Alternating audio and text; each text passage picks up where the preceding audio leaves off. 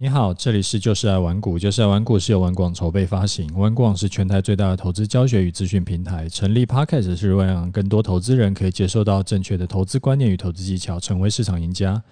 我是楚狂人，今天是礼拜五啊，原本是要带大家看书的啊，因为今天早上花了比较多时间在处理公司的事情，所以呢，稿子就来不及写了。那今天加上说最近呃，就是很多。还蛮多那个听众有在问问题的，所以那今天我就想说，就调整一下啊，主要是来回答听众问题，再加上也是啊，最后再分享一下我的盘势看法。好，那我们来看第一个啊，这位听众叫做股市小小小韭菜，他说五星推报好节目，五星推报优质好节目。过年期间无无意发现楚大节目后，每天就利用通车。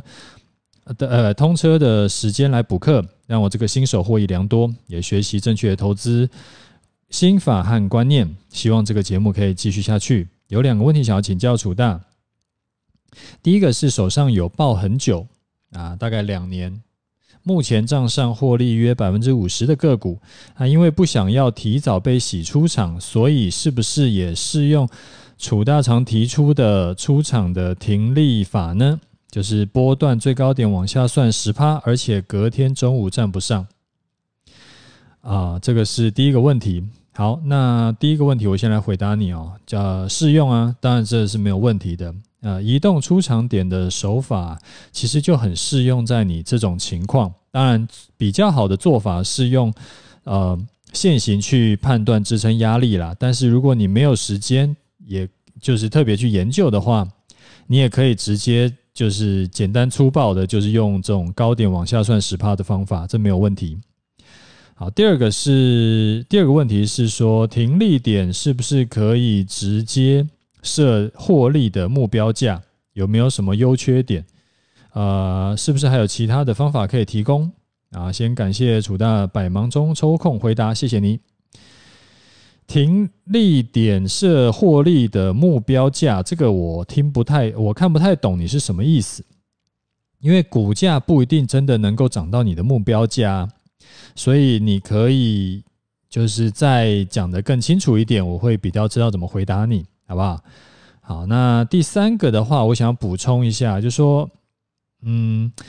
如果啊，这一档股票你已经报两年了嘛，然后那这两年的配息如果都还 OK，你看它过去的配息也都还 OK 的话，然后而且你也长期看好这档股票的基本面的话，你可能可以考虑换个角度说，是不是这一档股票是干脆你就长报，也就是说不去考虑下跌出场，而是考虑下跌加码。那当然，这没有对错，就是看你怎么样去评估这档股票的价值啊。只是因为，就是你是要长报的话，跟你是要做价差，你的操作方法会基本上完全相反。所以你要先想清楚，你之后你这一档股票你要怎么做，然后再来决定说你的这个操作策略。啊，这个是回答给你的问题。好，再来一位听众叫做韭菜中的王者。韭菜中的王者，这个听起来很霸气的名字。他说：“五星给好给满啊，每天固定等楚大更新，现在必须每天收听，不然会睡不着。呃，你你有点夸张啊。每每集的内容浅显易懂，是适合全家收听的频道啊。感谢楚大辛苦了。如果楚大想休息的话，希望不要停止更新，可以改成一个礼拜两到三次，这样子也可以造福。”广大听众想要请问呢、楚大一个关于反一操作，是不是就是把五日均线当做停利点呢？我觉得阖家收听是有点夸张了。那因为我自己的经验是，每次我要跟我儿子聊股票的时候呢，我就可以很明显的看出他们眼神开始放空，所以他们真的不是很喜欢听我讲这种这种东西。好，那频率的话，我之后会再调整。但是就像你说的，我我也希望尽可能不要停止更新了。那台湾五十反一这一次，我没有把五日线当做停利点，而且我印象中也没有把五日线当做停利点过。因为为什么嘞？因为五日线其实很敏感，它基本上就是贴着那个日 K 在走的。所以说我一般来说我是做波段的嘛，我不太会去参考五日线进出啊。这个是回答给你。好，再来一位叫做缓缓，他说非常感谢啊，觉得楚狂人的节目内容思路清晰，非常实用，尤其建建立健康的观念和操作方式非常受用，语速与语速跟咬字也都很清楚。市面上很多 podcast 录音语速过快，讲话不清楚，赘字很多。那楚狂人的节目完全是资优完胜，良心节目一定要大力推分享推爆，已经分享给亲朋好友了。啊，另外想要请问一下，投资组合中的内容会不会教一些呃技术面的知识呢？例如说技术分析怎么看，一些基本的常识等等。感谢。也感谢你的支持哈，也很高兴你喜欢我的节目。这个，嗯，就其他人的节目我没有什么意见，我觉得就是我尽量做好我的节目。呃，至于你说我的投资组合课程里面会不会教技术分析？答案是不会，不会哦，不会教技术分析。为什么嘞？因为完全用不上，就是你技术分析。要学的话，这个就是去找别的老师学。但是我的投资组合里面，你不用任何的技术分析也可以操作。初学者看完课程就可以进场了，不需要练习怎么看盘，怎么去画什么支撑压力线什么的，这种通通都不用会。就是你只要看完课程，你明天就可以进场，保证学得会啊。这个是回答你的问题。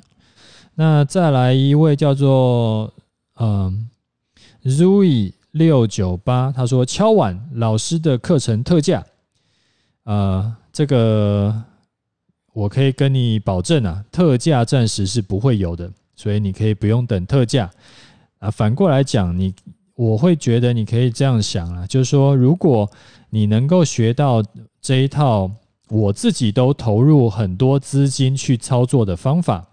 它是真的能够帮你赚钱的话，其实这个对你来说才是最好的收获了。就是特价你能特多少嘛，对不对？那真的是能够从市场赚钱，其实才是真的是可以赚很多倍回来。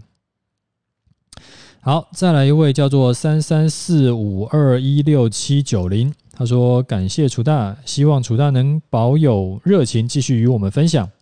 他说：“脑中，呃，今天脑中突然浮现一个想法，他想要贷款一笔资金，大约八十万去买 ETF，然后，呃，贷款七年呢，总共利息也才四万块左右，想要能够低风险，每年稳定获利。然后他的想法是说，只要找一个相对低点，一次买入。”然后他自己本身的薪水是可以负担贷款的，那这样子的话，几个月以后啊，如果能够涨到两三趴，就先卖掉，然后之后再找好的进场点。那如果跌了呢，就放着，因为反正投资 ETF 就是摆长期啊。不知道我这个方呃想法可不可行？如果不行的话，想要知道是贷款这点不行呢，还是操作 ETF 的方法不行，还是都不行？呃，答案是都不行。呃，我我应该不能讲答案了，就说我自己会觉得都不行。那原因呢？第一个，我是不鼓励贷款投资的。为什么？因为投资一定有风险，没有什么保证获利的，你一定可能会赔钱。但是赔钱的时候，如果同时你还要还贷款利息，你会很堵烂。那虽然呢，七年。利息才四万是真的不多，但是你不能光算利息，你要想一种状况哦。我们来情境模拟一下：假如你借了钱，你投资到不管是股票哦，ETF 投资到 ETF 里面，然后呢，因为不确定之后行情怎么怎么样嘛，如果之后行情不好，你被套牢了，那你又舍不得停停损，你也舍不得卖。那这样子的话，你可能每年你不只是要还利息哦，你可能就是你要本金加利息，那这样子对你来说是不是 OK？你比如说你八十万，你要另外再还利息，你可能每年就要还多少多少，这个你可以自己算。所以你可能每个月就要还一两万，我不知道乱讲的，就是就是要要还一要还一万多甚至两万，所以你的可能对你造成的影响就是你的生活品质会变差。你的口袋的钱会变少，然后那你可能会让你活得不开心。那如果说投资会让你压力很大，活得不开心，生活品质还变差，那其实这个就不是不是好事情。我记不记我时常在讲，投资就是要处于一个舒服的状态，你才可能做得久，才可能做得好嘛。那除除了除了银行定存以外，没有任何一种投资是保证稳定获利的，所以投资一定有风险，这句话是真的。好，这是第一点。另外啊，你说想要找一个相对低点一次买入，这个是听起来很合理，但实际上你做不到的事情。那可是很多很多的新手都有这个想象。为什么嘞？因为你没有办法定义什么叫做相对低点。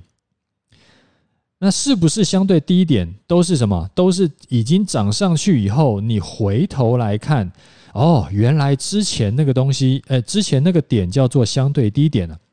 但是当下你不会知道现在是不是相对低点了。我们举个例子来说，假设去年，呃，我们我们去年三月。是最低跌到八五二三吗？你现在在一万六的时候往回头看，你就知道那个叫做相对低点。但是那是你现在回头看呢？你在八五二三的当下，你真的敢进场吗？如果他那时候没有止跌反弹，而是继续破底，如果现在不是一万六，而是六千，那八五二三就不是相对低点了。那你说？呃，可是像像我之前不是有在也是八千多点那时候就多单进场吗？你说，诶，那我不就也看到也能够找到八千多点的相对低点进场吗？但这个不是这个不是说我能够这样这样子进场，然后就所有人都可以这样做到了。就这个还是会需要一点。技术，然后会需要一点经验来判断，然后那个时候刚好可以买在相对低点。那你你应该懂我的意思，就是这个东西不是说哦，现在这个点就叫做相对低点。好，那我们现在反过来头来看，今天的收盘是一万五千八百多少点嘛？那你可以跟我保证现在是相对低点还是相对高点吗？你根本不知道嘛，因为就是你不知道未来会怎么走，所以说相对低点这个东西是做不到的，你抓不到的，呃，就是大多数的投资人都很难抓到，好不好？然后那我们再再谈，你讲说两呃涨了两三趴就卖掉，然后再等一个好的进场点，其实这个也是类似的情况啊，就是好的进场点。这个需要经验跟技术去判断，这个不是洒洒水那么简单的。那反而是你最后讲说跌了就放着摆长期，这个我觉得反而可以，因为 ETF 反正你正常的就是正向的，不是杠杆的 ETF 是是理论上来说是不会不会下市，然后也不会这个倒闭的嘛。所以摆着长期，我觉得反而是可以。好，那我们总结一下哈。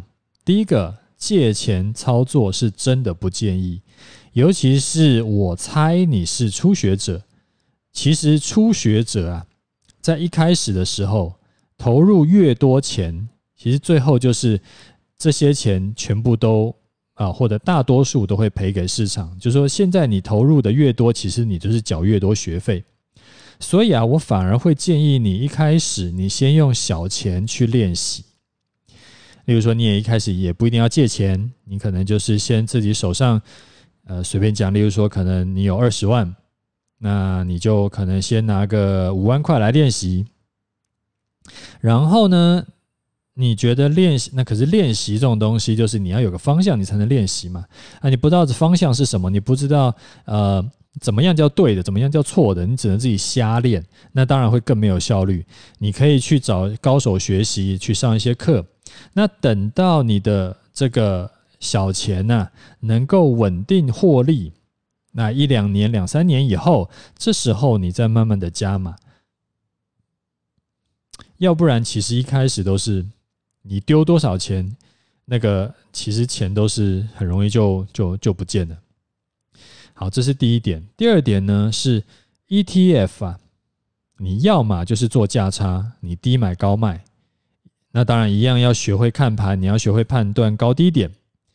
要么就是定期定额，你有钱就买，然后不要卖掉。但是你要先想好你是要做哪一种，你不能说是。赚了赶快卖掉，跌了就抱着。那这样子做久了，你就会变成一直在我们讲太弱留强。你这个刚好相反，叫太强留弱，然后就变成每次赚都赚一点点，但是赔都赔一大笔，就是赚少赔多。那一定是越做会就把自己都要困死。这个是分享给你的经验。好，再来看一位叫做 CC 酷零三二三，他说每天必听楚大的 Podcast，他说每天下每天晚上下班在车上接儿子的路上，都一定要先听一轮楚大的盘势分析，这已经变成一种习惯了。真心感谢你的分析啊！投资本来就是盈亏自负，我想楚大在此平台分享的，应该是基于你心中的价值理念。我最感谢的就是从你这边学到的。一个是如何设立停损停利点，一个是进出场的判断。那我相信你的分享的确改变了很多听众原本的认知跟投资应有的正确心态。光是这一点就值超过五星了，是不是？然后他就给了我大概有二十颗星这样。呃，他也呃，他说他也建议啊，楚大可以调整一下分享频率。如果真的太累的话，我们都能理解的。这个非常感谢你啊！就是其实我也觉得我分享的内容还挺不错的，嗯，呃，谢谢你的支持啊。好，那我们再看一一位叫做 Lisa Lisa LV，嗯，他说支持楚大，认识文广已经很多年了，是一个非常实用的网站，非常认同楚大抱住赚钱的股票，然后不要抱住亏钱的股票的操作习惯，然后想要请教请教楚大说。这一阵子中小型的股票跟大盘走势不太一样。那楚大目前看大盘是看空做空，啊，中小型股是不是可能可以在大股走空休息的时候，反而是中小型股表现齐涨的时候呢？呃，Lisa，这个你问的这个问题哦，答案我呃我会觉得是不一定，因为如果啊。台股现在是走多头，当然就是类股轮涨嘛。然后那大型股修正，小型股上，这没什么问题。但是台股如果不是在走多头，而是变成大型股下跌，呃，就是如果不是在走多头，它可能现在已经翻空了，那可能就会变成类股轮跌。这边大型股下跌以后换小型股下跌，小型股下跌以后再换中型股下跌，就是大家轮流跌。所以啊，你要先去确认一下台股是不是还在走多头？怎么判断呢？判断的方法有很多种。那这边我先教你一个最简单粗暴的方法，就是看大盘扣除台积电指数。因为你不一定是真的在买台积电的人嘛，所以，然后那台积电又已经占大盘这个影响大盘太多了，所以说我自己会时常是看大盘扣除台积电指数。那只要大盘扣除台积电指数，它还在季线以上，季线就是六十日线，而且季线是上扬的，就是它是斜向上的。那这样子的话，我就把它当做是多头。当然，你如果说这个条件成立的话，你就可以换股操作。那这个只是一个大概判断的方法，也一定会遇到例外，因为它这个就是一个最最简单粗暴的方法了。所以在进场的时候，你你也一定要设好停损点去保护你自己。好，这个是跟你分享。好，那除了这些以外啊，呃，还有还有一些问题还没回答到，而且呢，最近我发现有蛮多，嗯，真的还蛮多听众有给我建议，说如果啊觉得怕有人跟单，结果没赚钱，然后会怪我的话，他说，有有些人建议是说，可以不要讲我的部位，或者是只讲方向，或者是都不要讲也没关系，那希望可以减低我的压力。那我每一则的留言都有看到，非常感谢你的关心，也非常感谢你的建议。我会再持续的去调整做法。那我就是希望可以帮到大家，然后也不要是好心办了坏事，然后也可以让我就是比较没有压力的分享。啊，这边是啊、呃，跟就是有回。啊，给我回馈有留言的这个听众，就是跟你讲讲话。好，那我们来看一下盘势哦。呃，看盘势以前就提醒一下，如果你还没有加我的的 Telegram 的话，建议加一下，因为 Telegram 那边我会讲一些跟我的 Facebook 不一样的东西，然后 Facebook 跟 Telegram 跟我这边的节目讲的东西都不一定会重复，所以我会建议你三个地方，如果你有需要的话，你可以都都都参考加一下哈。好，那看一下盘势，其实今天就是一个开低走高的盘嘛，但是因为它的低点有破前低，然后高点呢也没有突破前高，所以说目前依然是空方占优势。啊，昨天不是我们才在讲说，哎呀，不知道这个月线还能够撑多久，结果今天就开盘就跌到月线以下，而且收盘也没有站上，那没有没有满足我的出场条件，所以我的空单就继续续抱着。台积电呢，今天开盘在颈线五九一以下。啊，收盘呢，已经收盘有弹弹回去了，但是这个我觉得没有关系，反正就继续等。啊，等什么嘞？不是等买点啊，我最近都没有在买个股，所以我就是等。嗯，有没有有没有很多人是买台积电的？那嗯，就等哪天真的跌破了，我们再来讲。啊，唯一比较好的。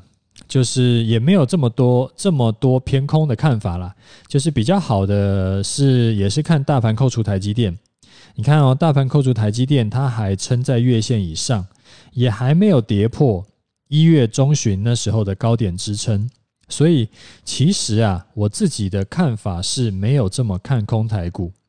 你说，诶，那你没有这么看空台股，可是你在做空台股啊？因为对我来说啦。看空台股跟做空台股是没有什么关系的，因为看法归看法，你可以有一百种的看法，我也可以有一百种的看法，但是我只会有一种做法。那目前我的做法呢，就是继续空单续报。那因为账面上的获利还没有拉开，所以我的停损点依然还是。不变，就是收盘站上六一六二零零，隔天中午没跌回去，我就空单出场。啊，我们再回复回顾一下哈，我们是一六一二七附近空单进场的，到今天呢收盘是一五八五五啊，账面上啊账面上获利是两百七十二点，然后那时候是买台湾五十反一嘛，在六点二七，啊现在是六点三六。如果不考虑手续费的话，获利一趴多，当然考虑手续费就就没有这么多了。那有人会问我说：“嗯，为什么不赶快把空单出场点往下调整嘞？这样子不就很有机会可以获利出场了吗？”那不然的话，可能如果周一就就是就是下礼拜一啊，如果直接跳空开高走高，那不就又最后是账上获利一场？就都是浮云啊。呃，我的考量是说，账面上获利还很少，成本还没有拉开，所以啊，还不到需要去调整出场条件的程度。如果这一笔单真的是报下又报上，最后停损出场，那就停损出场吧。啊，这个经验分享给你，就是不要一天到晚去改变你的进出场条件。因为很可能你每次在时常在改变的时候，你是凭感觉、凭心情在在调整的。那这样子，你知道凭心情、凭感觉在操作，这个是非常危险的事情。好啦，那我们今天节目就先讲到这里。有问题要问的话，记得要留言，我会尽可能详细回答你的问题。OK，拜拜。